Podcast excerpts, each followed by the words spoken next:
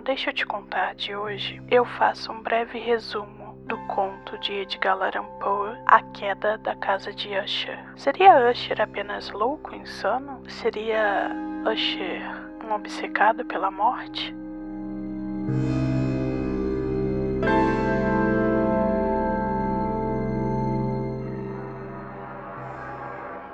Narrador inicia o conto descrevendo o caminho que percorre para chegar até a casa de um amigo de infância que há muito não vê, Roderick Usher informa sobre uma carta enviada por esse amigo que, sob forte agitação, pedia sua companhia. A paisagem lhe causa uma certa angústia. Descreve ao chegar ao cenário da casa e a aparência física de seu amigo, que mais lembrava um defunto. Usher informa ao amigo que sofre de uma doença nervosa que atacou toda sua família. Contou que morrera disso e que também, consequência dessa doença, sentia infindáveis sensações anormais. Mora também naquela casa Lady Madeleine Usher, que logo veio a morrer. Depois da morte de sua irmã, Roderick ainda espera 15 dias para enterrá-la por causa da catalepsia. No enterro provisório, no calabouço, revela que são gêmeos e por isso a tamanha semelhança na aparência. Depois desse fato, Usher muda completamente. Sete ou oito dias após a morte de Madeleine,